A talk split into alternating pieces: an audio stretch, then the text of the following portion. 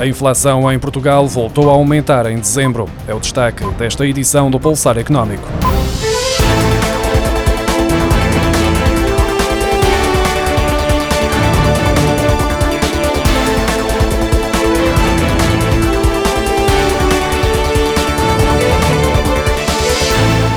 Inflação em Portugal voltou a subir em dezembro, com o índice de preços no consumidor a aumentar 2,8%, de acordo com a estimativa rápida divulgada esta segunda-feira pelo Instituto Nacional de Estatística. A taxa de inflação terá ficado, em média, nos 1,3% em 2021. A componente energia foi mais uma vez a principal responsável pelo aumento dos preços em dezembro. Segundo o INE, estima-se que a taxa de variação homóloga do índice relativo aos produtos energéticos se situa em 11,2%, enquanto o índice referente aos produtos alimentares não transformados terá apresentado uma variação de 3,2%. Se as componentes da energia e dos produtos alimentares não forem contabilizadas, a taxa de inflação subjacente terá ficado nos 1,8% em dezembro.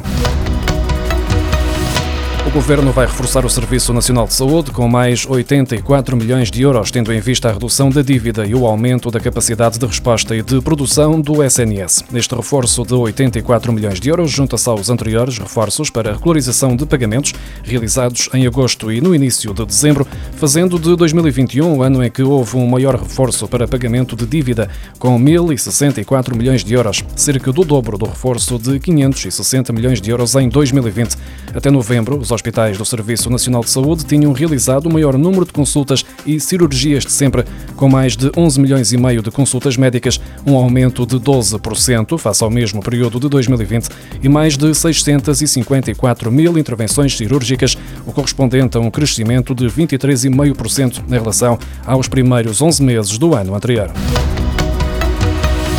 A rede de carregadores para carros elétricos voltou a aumentar de forma significativa no ano passado. Depois do número de postos ter duplicado entre 2019 e 2020, em 2021 foi registado um aumento de 65,3% no número de postos de carregamento de acesso ao público, ao passar de 1.417 para 2.343 zonas de carregamento em Portugal continental, Madeira e Açores, de acordo com a gestora da rede Mobie. O ano terminou com a ausência de carregadores apenas em 14 municípios municípios, quando no final de 2020 eram 77 nesta situação. Alandroal, Alfândega da Fé, Almeida, Arcos de Valdevez, Calheta, na Madeira, Caminha, Corvo, Ferreira do Alentejo, Mangualde, Oliveira de Frades, Penela, Ponta do Sol, Porto Muniz e Silves são os 14 conselhos que ainda não têm carregadores para veículos elétricos. Em Portugal existem cerca de 42 mil automóveis 100% elétricos e aproximadamente 108 mil veículos híbridos plug-in, ou seja, que têm um motor a combustão e um motor elétrico que permite o carregamento da bateria numa tomada externa.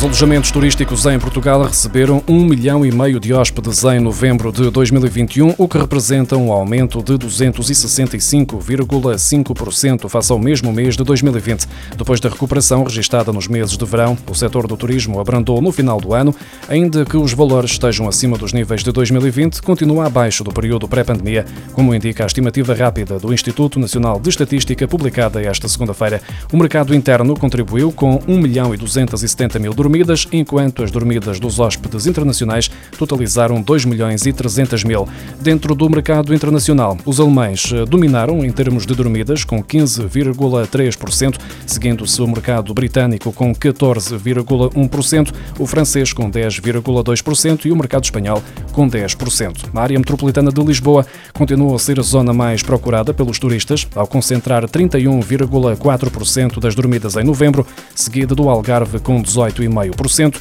do Norte com 17,6% e da Madeira com 14,4%, segundo os dados do INE.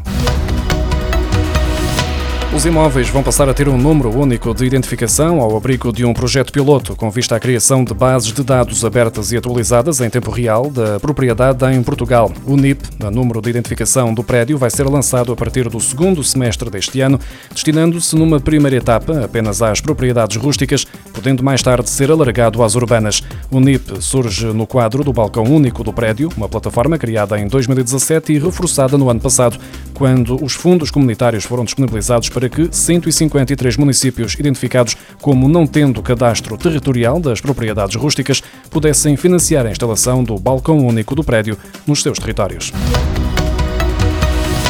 Depois da reprovação da proposta de orçamento do Estado para este ano e com eleições legislativas agendadas para o próximo dia 30 de janeiro, Portugal vai estar nos próximos meses a ser governado em duodécimos, mas o apoio à retoma progressiva vai continuar a estar disponível para as empresas em crise. Esta medida extraordinária dirige-se aos empregadores que, por efeito da pandemia, precisem de um auxílio para a manutenção dos postos de trabalho, sendo uma alternativa ao conhecido layoff simplificado, cujo acesso só é permitido às empresas encerradas por imposição legal ou administrativa. A continuidade desta medida ganha ainda mais importância perante o atual evoluir da pandemia e com o ano a começar com uma semana de contenção em que muitos profissionais estão em teletrabalho e o nível de faturação das empresas pode registrar perdas significativas